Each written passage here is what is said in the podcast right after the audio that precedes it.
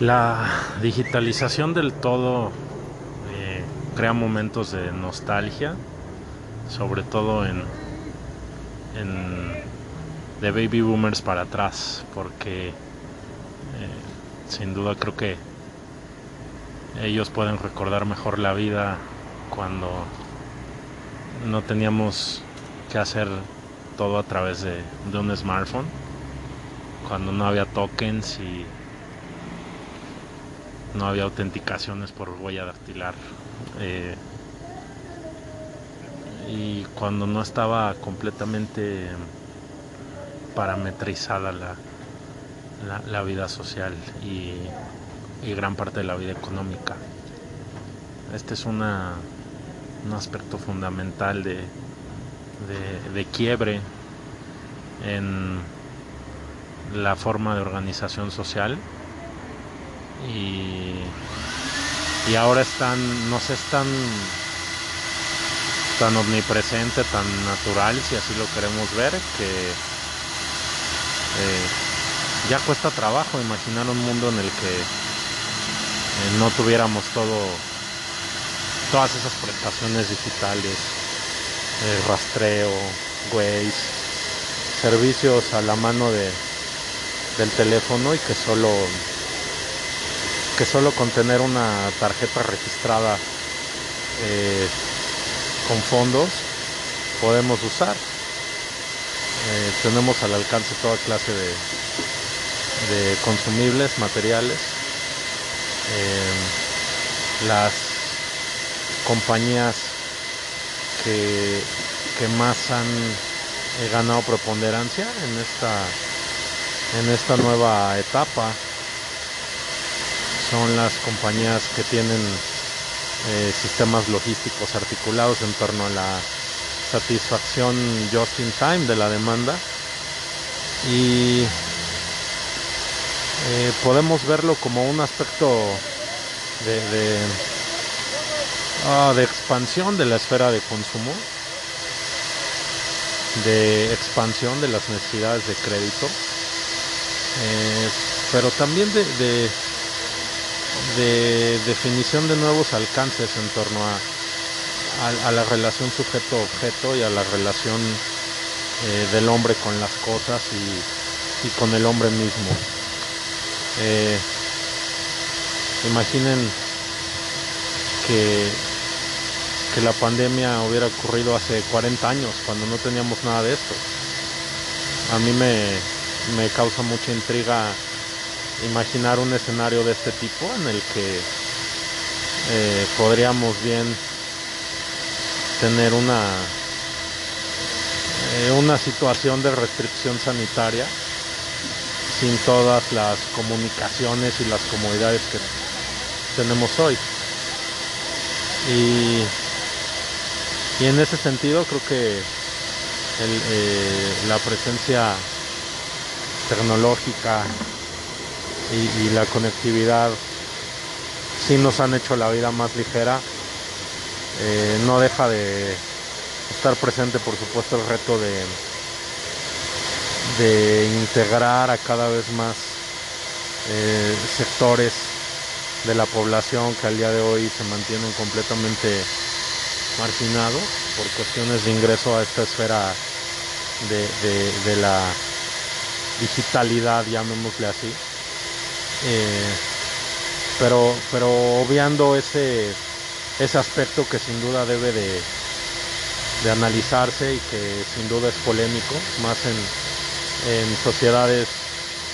del tercer mundo como México, eh, pues tendríamos que eh, replantearnos la forma en la que en la que estamos asimilando esa esa digitalización del todo. Eh, hace ya algunas semanas vivimos el apagón, el apagón de, ni siquiera de todo el universo de redes y digital, simplemente se apagó Facebook. Eh, y bueno, pueden existir distintas eh, teorías en torno a lo que sucedió ¿no? en ese apagón, si fue un ataque o si más bien fue una cuestión orquestada desde, desde el interior mismo de, de Facebook de manera consensuada o si fue un, más una especie de sabotaje que pudo haber venido desde dentro o desde fuera. Entonces todas las opciones están eh, y hasta que no se, se devele eh, el, fondo de esa situación, creo que lo más lo más eh, necesario de, de analizar y de enfatizar es eh, el aspecto de eh, la vida diaria de los usuarios, de los cientos de millones de usuarios que, tienen estas aplicaciones y, y cómo esto ya sin duda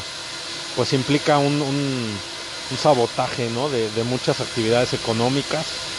que se mueven en torno a Facebook, de gente que opera sus negocios eh, eh, por medio de WhatsApp, en redes sociales, eh, que, hace publicidad, que probablemente tienen este, acuerdos de, publicidad o contratos firmados con, con, particulares, con empresas para estarse anunciando y, de todas las empresas que, dependen de la comercialización digital o no digital, pero al menos sí de la publicidad digital de sus productos. Eh, este es, digamos, una primera esfera económica del problema, pero hay otra esfera que trasciende más al, aspecto de lo, de lo conductual y que es el hecho de, eh, de descubrir que hubo eh, personas muy, muy nerviosas no solo por, la incertidumbre de saber qué pasa con, los datos y con la información que, yo tengo, que, Facebook tiene de mí, ¿no? Que yo he cargado a Facebook. Eh, pero además, el otro aspecto que también es bien, bien interesante es eh, cómo, cómo parece que hay una necesidad de publicar y una necesidad de compartir lo que estoy haciendo y que cuando no tienes, eh, cuando no puedes subir un reel o una historia, no puedes postear una foto, em, se ve se ve se ve truncada esa esa posibilidad. Eh, entonces ya digamos que la, penetración eh, de las redes sociales ha llegado a diferentes, a diferentes niveles, ¿no? Eh, en distintas personas. Eh, es sin duda un fenómeno o un hito, ¿no? No menor en, la historia de la de la déjenme llamarle así la posmodernidad digital a riesgo de, de usar alguna categorización que, que sea problemática o que no a todos les agrade pero, pero una posmodernidad eh, digital eh, remota que, que, en un momento de falla nos, nos aleja de sí misma. Y entonces, ¿dónde queda el ser? ¿Dónde, dónde planteamos la existencia del ser en ese, en ese momento de separación? Eh, la única red social que se mantuvo con, con, nivel fue Twitter. Eh, lo que nunca pensaban ver ustedes, un, un tweet de la cuenta de Facebook para decirle a, los usuarios de Twitter y a los de Facebook que se habían movido a Twitter y a todos los, eh, los periodistas que estaban buscando información en Twitter porque era solo ahí donde fluía, eh, pues pidiéndole Facebook a la gente que tuviera calma que, había sufrido una, una eh, incidencia mayor y que bueno estaban trabajando en resolverla. En ese momento no se sabía si la incidencia iba a durar unas cuantas horas o, si iba a durar días. Incluso especuló que podía tardar varios días en restablecerse. Eh, y, conforme iban fluyendo las noticias, y, se sabía, por ejemplo, que había empleados de Facebook a los cuales ya su credencial no les abría, pues ya, ya se vio ahí como una, un, móvil más de, sabotaje, ¿no? Em, pero en verdad que podemos que podemos esperar lo que sea, que no podemos decir con certeza qué sucedió. Eh, pero, pero es un hito es un hito histórico. Eh, la, dependencia gradual de la vida de las redes sociales es algo que, parece no, tiene retorno, eh, que hasta cierto punto es una forma en la que la propia humanidad, cuando se sabe, pues finita, digámoslo así, busca, busca trascender ¿no? y dejar una, una huella aunque creo que, creo que esta actitud no es de manera consciente, nadie está tuiteando publicando pensando que al siguiente día ya no va a estar. Eh, que bueno, con algunos influencers sí nos ha pasado y que incluso pues pasan a la posteridad por, por, trágicas eh, situaciones en las que incluso pierden la vida por, por, una historia, por una imagen, por, por una foto, por estar transmitiendo lo, mejor. Entonces, realmente eh, la vida ha cambiado demasiado. Eh, quisiera hacer énfasis en, en, esa situación en que los años maravillosos han pasado, en que se ha diversificado eh, pues no solo la forma de compartir y de relacionarse con los demás, sino también la forma de, de, de, otras actividades, como por ejemplo delinquir, ¿no? Ya ahora los delitos virtuales pueden ser tan o más eh, lesivos que, que, un delito presencial, ¿no?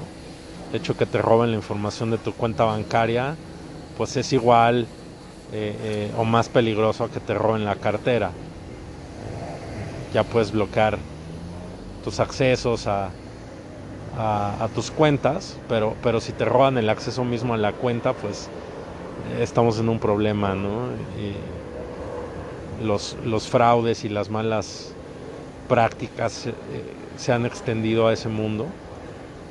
y, así los negocios han tenido que,